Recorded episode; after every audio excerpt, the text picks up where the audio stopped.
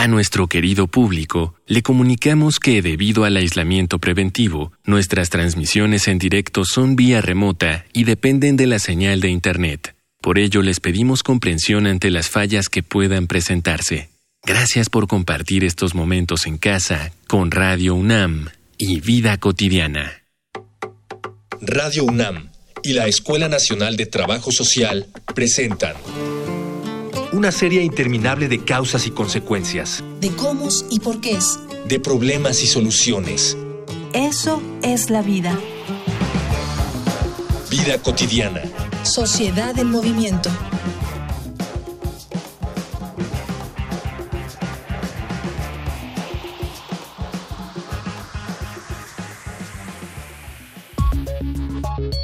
Desde que se declaró la Jornada Nacional de Sana Distancia, las redes sociales se llenaron de usuarios que reportaban haber pasado noches de insomnio. Día a día, las noticias de alteraciones al sueño aumentaron, principalmente problemas para dormir, sueños anormalmente vívidos o cansancio extremo. El aislamiento social y los cambios de rutina han contribuido a que las personas presenten, además, síntomas de fatiga, irritabilidad y ansiedad. Pero el insomnio parece ser la causa y la consecuencia general de estos males, no solo en México, sino a nivel mundial, al grado de que las autoridades sanitarias ya han reportado que para cuando el confinamiento termine, habrá que enfrentarse a una epidemia de trastornos mentales. Por ello, en esta emisión de Vida Cotidiana, Sociedad en Movimiento, hablaremos sobre insomnio y problemas del sueño en la contingencia con el doctor Reyes Aro Valencia y con el doctor Alberto Labra.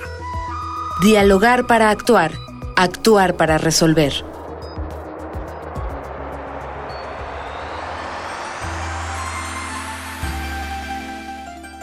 Bienvenidas, bienvenidos. Una emisión más de Vida Cotidiana, Sociedad de Movimiento. Ya lo saben, un programa de la Escuela Nacional de Trabajo Social y Radio UNAM. Les saludo de verdad con mucho gusto. Soy Ángeles Casillas, como siempre, agradeciendo que nos sigan como cada viernes. Miren, todas y todos, estoy segura quienes nos escuchan, durante este, este momento, estos periodos de, de cuarentena, la mayoría de nosotros, de la población, hemos experimentado distintas dificultades para poder conciliar el sueño, para poder dormir, a esto que conocemos como insomnio. Y de alguna manera, pues esto hace que se den muchos cambios en nuestro estado de ánimo, de salud, pero también en nuestras rutinas. Hoy vamos justamente a hablar de estos trastornos vinculados con, con el sueño, especialmente con el insomnio, estos factores, pero no solamente queremos hablar de los factores con nuestros especialistas, queremos y estamos de verdad muy interesadas e interesados en poder reflexionar acerca de lo que sí podemos hacer desde casa para poderlo mitigar. Si tienen alguna duda, alguna pregunta con relación a esta temática, escuchen las diferentes formas de comunicación con nuestro programa. Facebook, Escuela Nacional de Trabajo Social, ENTS, UNAM. Twitter, arroba comunica, ENTS. Instagram, comunicación, ENTS. Ya regresamos, ya notaron ahí los datos de contacto. Quiero dar la bienvenida a nuestros especialistas, doctor Reyes Aro Valencia. Muchísimas gracias por estar con nosotros, doctor. Hola, con mucho gusto.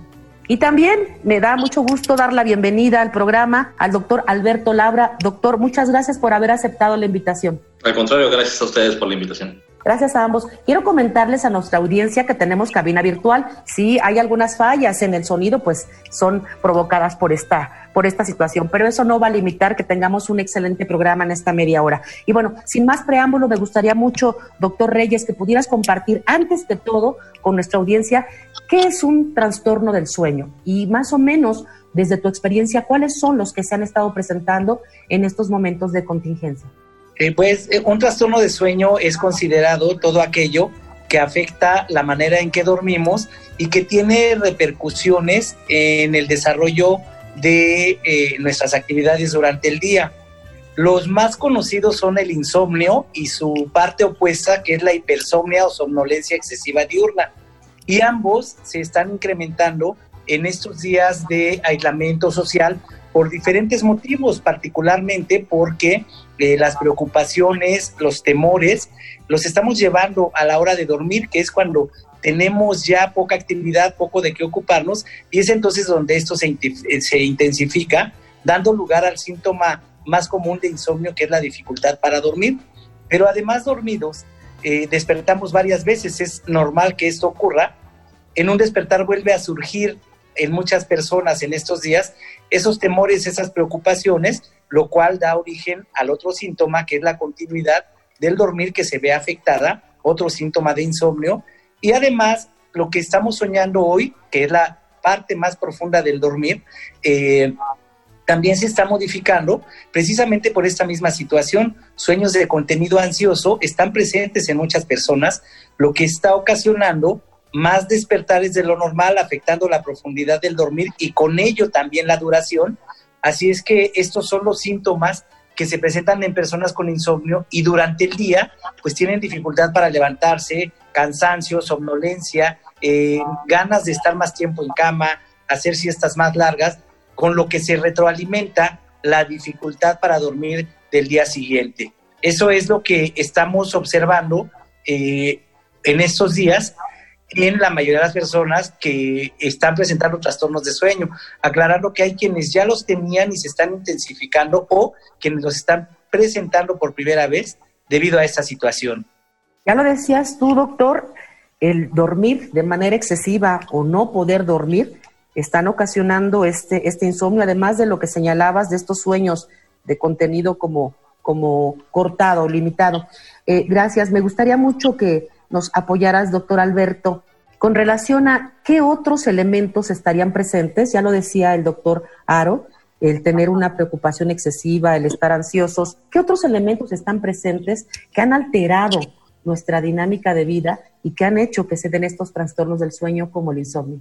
Eh, hay un punto bien importante de lo que está sucediendo eh, actualmente con el aislamiento social. El hecho de estar haciendo home office es un factor que ha favorecido muchas cosas desde el punto de vista de movilidad, desde el punto de vista de comodidad y de funcionalidad. La gente está trabajando desde sus casas, lo cual ayuda a las empresas a que sigan funcionando sin necesidad de estar en contacto con otras personas, eh, lo cual favorece la, la sana distancia, pero el, gran problema es que estamos perdiendo mucha disciplina en nuestros hábitos. Antes teníamos que levantarnos temprano porque teníamos que hacer un trayecto eh, de casa al trabajo y lo mismo de regreso y estábamos cansados, entonces todo esto iba generando que nuestros horarios para acostarnos, levantarnos, para dormir y despertar fueran mucho más estables. Esto se ha perdido y se ha perdido de manera bien importante. Ha existido siempre, es de hecho una enfermedad de sueño, se conoce como síndrome de fase retrasada de sueño, pero se ha incrementado de manera dramática en estos días. Eh, en las últimas dos semanas, los pacientes que hemos visto, prácticamente todos, todos, todos tienen eh, el, una, uh, este problema, vaya, se están empezando a acostar muy tarde y por lo mismo se están levantando muy tarde. Y es, es esto, se está moviendo su horario hacia levantarse y acostar más tarde y la gente piensa que tiene insomnio en el sentido estricto, vaya, es que me duermo a las 3 de la mañana, 4 de la mañana y por eso es que tengo insomnio. No, no es tanto insomnio, sino que sus horarios se han movido. Eh, entre el hecho de que estamos teniendo mucha ansiedad y, mucha incertidumbre, no sabemos lo que va a pasar, cuánto tiempo vamos a estar con el, problema de salud y el problema social y económico. Entre eso y el hecho de que no estamos teniendo disciplina, que estamos moviendo nuestros horarios, la cantidad de gente que tiene insomnio o que, la, que ya tenía insomnio con el, el doctor Reyesaro y que ahora se le ha exacerbado, se ha incrementado dramáticamente. Es bien que lo señalas, lo precisas con nuestra audiencia, esta parte de no necesariamente es insomnio, sino que estamos retrasando nuestro horario habitualmente para dormir. Una preguntita así muy, muy sencillita. ¿Cuánto debería una persona dormir en promedio?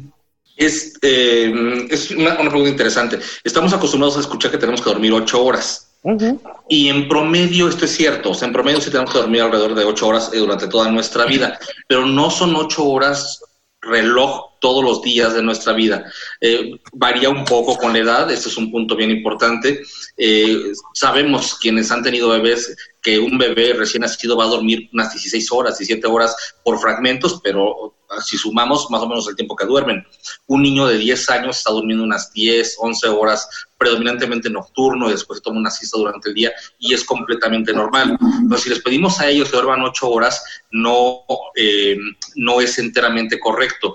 El, el, número de horas que tenemos que dormir variará de acuerdo con la edad y generalmente va disminuyendo con el paso de los años. Qué bueno que lo señalas, entonces tengamos en cuenta que de acuerdo a nuestra edad tenemos diferentes horarios, digamos, acumulados para poder tener este, este, pues este sueño reparador del que necesita nuestro cuerpo. Les voy a invitar, doctores, voy a invitar a la audiencia también a que podamos compartir con nuestro público algunos datos vinculados con nuestra temática. Les invito a una infografía social. Infografía social.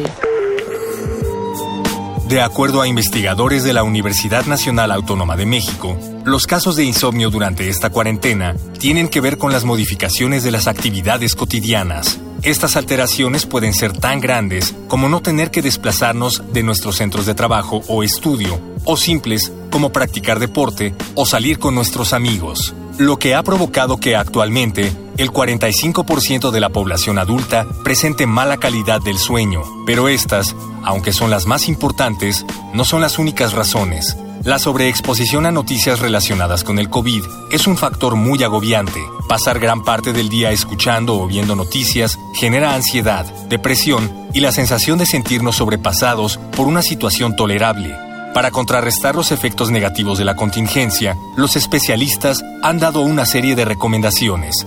Mantener una rutina diaria, lo que incluye establecer un horario fijo para dormir y despertar, cubrir las 7 horas mínimas de sueño, realizar actividad física por las mañanas, evitar la estimulación brillante de dispositivos electrónicos antes de ir a la cama, evitar el consumo de tabaco y, aunque suene difícil, reiterativo o imposible, tratar de relajarse en la medida de lo posible.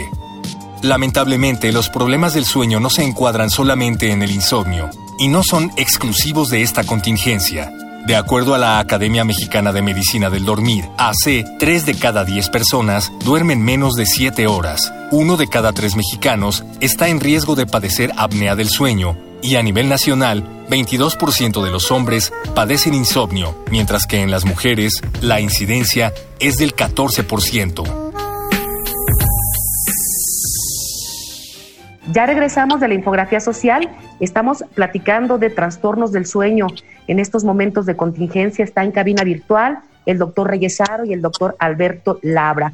Doctor Aro, me gustaría mucho, las personas sabemos eh, eh, que el no poder conciliar el sueño, el prolongar nuestros momentos para dormir, nos puede ocasionar problemas, porque la gente se siente inquieta, se siente rara, se siente diferente. Pero me gustaría mucho que compartieras con el público todos aquellos elementos que están asociados con nuestra salud física y con nuestra salud mental, derivados de no tener, digamos, un sueño reparador, de no poder dormir. Sí, bueno, eh, recordar que nuestro cuerpo funciona eh, en, equilibrio y a su vez es un continuo, todos, toda la fisiología del cuerpo pues está interrelacionada y la restauración que ocurre durante el dormir es importantísima porque continúan estos procesos.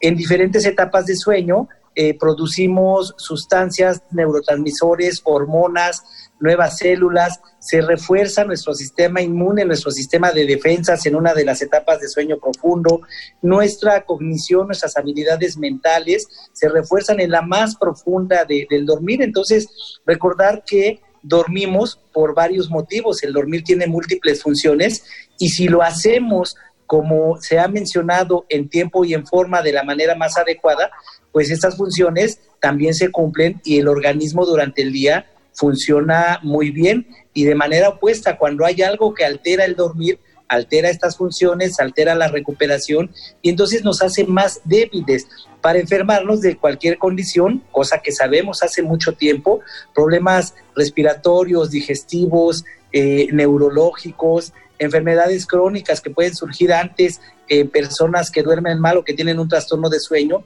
El conocimiento ha avanzado en todas las áreas de, la medicina, de la fisiología, y hoy sabemos todo esto, cómo se ve afectado en personas que duermen mal, pero también, por supuesto, sabemos la manera de enfrentar todas las alteraciones del dormir y de prevenir que se dé cualquier trastorno de sueño. Claro, fíjense bien, todos los problemas, las afectaciones en nuestra salud física y mental. Me llama mucho la atención cuando señalas que es indispensable para tener un mecanismo de defensa pues adecuado, que es parte de lo que se supone debemos tener más fortalecido frente a este tipo de, enfermedades. Eh, voy, a, voy a pedirle al doctor Alberto que nos pudiera compartir si es normal o anormal, por ejemplo, el que las personas ante la situación que estamos viviendo estemos prolongando nuestros periodos de sueño, que la mayoría de los que nos están escuchando señala que entre 2, 3, 4 de la mañana están pudiendo conciliarlo. ¿Esto es normal? ¿Es una respuesta, digamos, normal de nuestro organismo, doctor? Mm, más o menos. Eh, el cuerpo nos pide lo que necesita y eso no nada más en sueños, en, todo, eh, en todos los órganos y sistemas, el cuerpo nos es, bien sabio nos, y, nos va diciendo qué es lo que estamos necesitando y nos lo va pidiendo tal cual. Cuando tenemos sueño, pues evidentemente hay que dormir. Ahora, ahí el punto es, estamos durmiendo mucho, estamos durmiendo poco, es funcionar con nuestra vida. Entonces, hay que tomar una serie de, parámetros para saber de manera individual, porque no es eh, igual en todas las personas. Hay que saber qué es lo que estamos, eh, lo que es normal para cada quien, es algo que, hay, evaluar, que evaluar de manera individual siempre. El, en parte sí, si nuestro cuerpo nos está pidiendo que, estemos dormidos y necesitamos descansar, hay que hacerlo. El, el, cuerpo, insisto, es sabio. Pero también tenemos lo que comentamos hace un rato, el hecho de que hemos perdido eh, muchos de nuestros hábitos, de nuestros hábitos de vida en general, y eso impacta directamente sobre, nuestros hábitos de sueño. Eh, el, el, hecho de tener acceso a luz eléctrica, por ejemplo, el hecho de tener acceso a medios electrónicos para comunicarnos y podemos estar en tiempo real platicando con una persona en Malasia eh, a las 2 o 3 o 4 de la mañana y no pasa absolutamente nada, estamos platicando como si lo tuviéramos a un lado, a través de Facebook, a través de Zoom, a través de miles de, diferentes aplicaciones. La tecnología nos alcanzó y eso también permite que nuestra disciplina se relaje. Y si nuestra disciplina se relaja, si nuestros hábitos de sueño son malos, van a impactar directamente sobre nuestra calidad del mismo, sobre nuestra calidad de sueño y por tanto, ya lo decíamos un rato también, sobre nuestra calidad de vida. El, el hecho de tener luz a todas horas, el hecho de tener algo que hacer a todas horas, hace que, que la gente empiece a trabajar más durante las noches y eso empieza a desajustar todos nuestros horarios. Lo comentaba el doctor Reyes ahora hace un momentito, el cuerpo produce múltiples sustancias en diferentes horas del día. Eh, el cuerpo no funciona de manera eh, igual durante todo el día. Estamos programados para funcionar en un ciclo de 24 horas que se llama ritmo circadiano. Y durante ese ritmo circadiano estamos produciendo diferentes sustancias a diferentes horas. Y esa es la manera en que el, cuerpo está equilibrado. Eh, hormonas, eh, neurotransmisores, en fin, una serie de, sustancias que van a, producirse diferente a diferentes horas del día.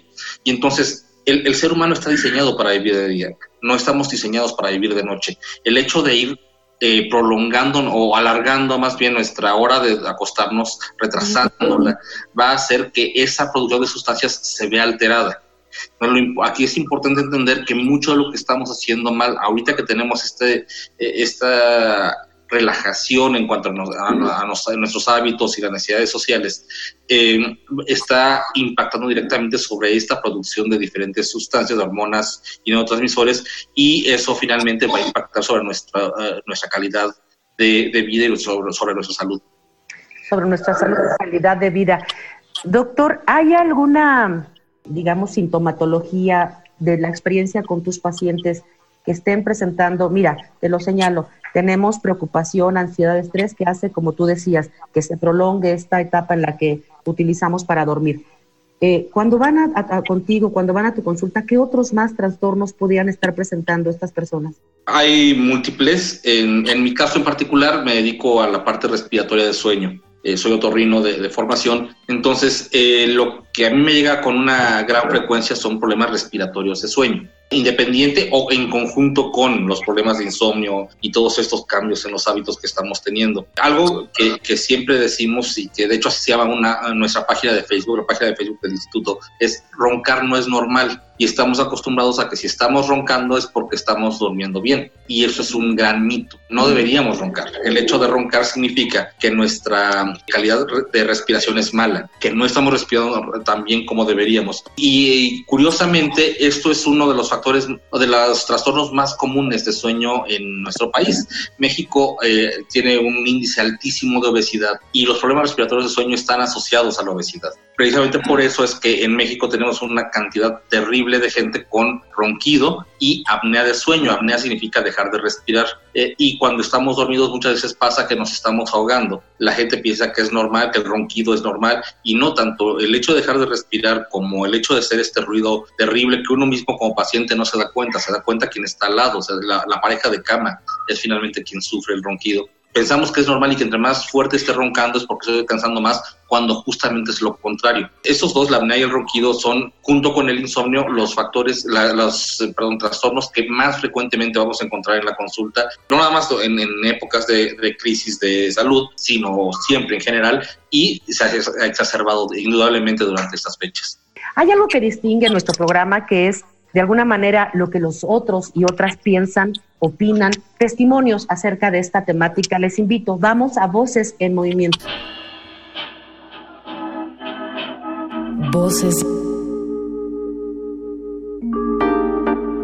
Voces en movimiento. Mi nombre es Francisco Javier Eufrasio Altariano, tengo 26 años de edad.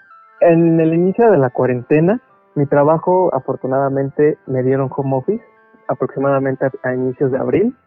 Yo no padecí insomnio, pero la primera semana sí lo padecí. Hubo dos días donde de plano no pude dormir, nada, nada, nada. Y esto yo se lo atribuyo por falta de inactividad. Pues estoy aquí en mi casa, no salgo, algo que antes de la cuarentena pues tenía mucha actividad física simplemente para irme a mi trabajo. Mi trabajo es hasta Santa Fe, entonces me hago dos horas diarias de ida y de vuelta dos horas diarias. Y yo creo que lo más pesado del día en mi trabajo es el transporte. Mi nombre es Araceli Vázquez, tengo 54 años. Sí creo tener ese desorden del sueño, porque me, me voy a la cama otra. Después vuelvo a despertar y son las 4 de la mañana. Y trato de dormir y vuelvo a lo mismo, doy vueltas y vueltas y vueltas y vueltas y después despierto cuando son cuarto para las siete, porque esa hora son a mi despertador, que tomo un medicamento. Y entonces tomo el medicamento, ya, ahí sí ya me duermo hasta las 10 de la mañana y antes eso no me pasaba, sino que tomaba mi medicamento y a partir de ahí ya me ponía activa, ¿no? Que me bañaba, cosas cotidianas de aquí de la casa, pero ahora sí que me quedo dormida hasta las 10 de la mañana o 10 y media. Me llamo César Ramírez, tengo 26 años. Lo que me pasa es que yo luego duermo en las tardes, duermo una o dos horas y recorro mi sueño un poco. Es decir, si me duermo por general a las 12, me duermo a la una, una y media, así de dormir un poco en la tarde. Un consejo para dormir es, si tienes sueño aprovecha, o sea, si tienes media hora, una siesta o algo así, creo que es muy válido. No te sientes tan cansado a que si tratas de recorrer todo tu sueño, en postergarlo. Estamos ya en la recta final de nuestro programa y no queremos quedarnos solamente con las dificultades o las problemáticas a nuestra salud que puede ocasionar el no dormir adecuadamente. Vamos a ser propositivos. Le voy a pedir al doctor Reyes Aro recomendaciones, doctor, para que podamos nosotros de una mejor manera organizarnos en nuestro dormir, poder tener un sueño reparador. Adelante. En primer lugar, si están teniendo dificultad para dormir en la noche, es importante que traten de evitar la siesta. Si lo hacen y sobre todo si es prolongada, van a tener más dificultad para dormir. La actividad física, aún en aislamiento, es importante. Procuren moverse y procuren hacerlo exponiéndose un poco a la luz de día. Son elementos que nos van a ir preparando para dormir mejor. Previo al dormir, importante reducir la ingesta de, de bebidas o sustancias estimulantes para tener un sueño de mayor calidad, así como reducir ya también la ingesta de líquidos para evitar levantarse al baño. Nos hidratamos bien durante el día y ya poco en la noche. Evitar grasas irritantes en términos de alimentación también ayudan a dormir mejor. Y muy importante, procuren tener una habitación agradable, el sitio donde duermen, acondicionarlo lo mejor posible que puedan. Y bueno, ya que se van a dormir, importantísimo apagar todo, alejar todos los dispositivos, las pantallas de todos tamaños, apagarlas y no enterarse del transcurrir del tiempo. El checar la hora es el elemento que más frecuentemente asociamos con el inicio del insomnio y muy importante, procuren evitar ver la hora durante la noche, programen la hora en que se van a despertar, horarios adecuados para acostarse y levantarse, tal como en etapas de, actividad normal para cada persona. Eso también ayuda a darle fuerza a ese reloj biológico y procurar alcanzar esas ocho horas promedio o el tiempo que cada persona requiera dormir, pues ya que los tiempos de traslados se han reducido, entonces le podemos poner mucha atención al horario de sueño, procurando lo más posible que sea nocturno, tratando de eh, reducir los tiempos de cama durante el día. Todo esto se llama higiene de sueño y es extremadamente útil para tener buen inicio de dormir, para volver a dormir si despertamos, para llegar al sueño más profundo, que es cuando soñamos, y tener una duración adecuada del dormir, que son los cuatro indicadores de calidad de sueño. Así es que, como bien lo señalan, de manera preventiva, si ponemos atención a esto, pues podemos recuperar el sueño perdido en estos días, teniendo un sueño de mayor calidad a partir de ya, y con ello también eh, evitar el desarrollo de trastornos de sueño y volver, cuando esto sea posible, a nuestras actividades de la manera más completa que nuestro organismo pueda enfrentar esta situación. Tú hablabas de esto, de la higiene del sueño, el movilizarlos, el poder tener contacto con la luz del día, el evitar bebidas estimulantes, la ingesta de líquidos, el no checar la hora, eso es muy importante, me llamó mucho la atención, y bueno, de alguna manera tener un ambiente lo más agradable posible. Doctor Alberto, como despedida, ¿tú consideras que toda vez que se pueda llegar a esta nueva normalidad de la que hablan muchos y se ajusten los horarios y las rutinas vuelvan a ser las de antes, ¿se ausentarán estos trastornos que están presentándose? Ausentarse no creo. El simple hecho de que eh, regrese a mis actividades no va a hacer que todos los malos hábitos que obtuve durante estos días y eh, todas las cosas que están afectando mi sueño se vayan a desaparecer mágicamente. Entonces sí tenemos que seguir higiene de sueño. Si ya empezamos con, con a notar que nos estamos acostando más tarde, implementar horarios estables a la brevedad porque si no, cuando eventualmente tengamos que, implementarlos, nos va a costar muchísimo más trabajo y probablemente eh, tengamos que tomar medicamentos para ayudarnos. Bueno, pues quiero, antes de, despedir el programa, quiero agradecer a quienes hacen posible en producción, nuestro productor Miguel Alvarado, Carolina Cortés, Georgina Monroy en la información, en comunicación social, Araceli Borja, Mónica Escobar, pero en particular quiero agradecer a todas y todos quienes de manera ininterrumpida cada viernes a las 4 de la tarde nos escuchan en el 96.1 de FM. Soy Ángeles Casillas, me despido, que tengan un excelente fin de semana. Vida cotidiana es una coproducción entre Radio UNAM y la Escuela Nacional de Trabajo Social.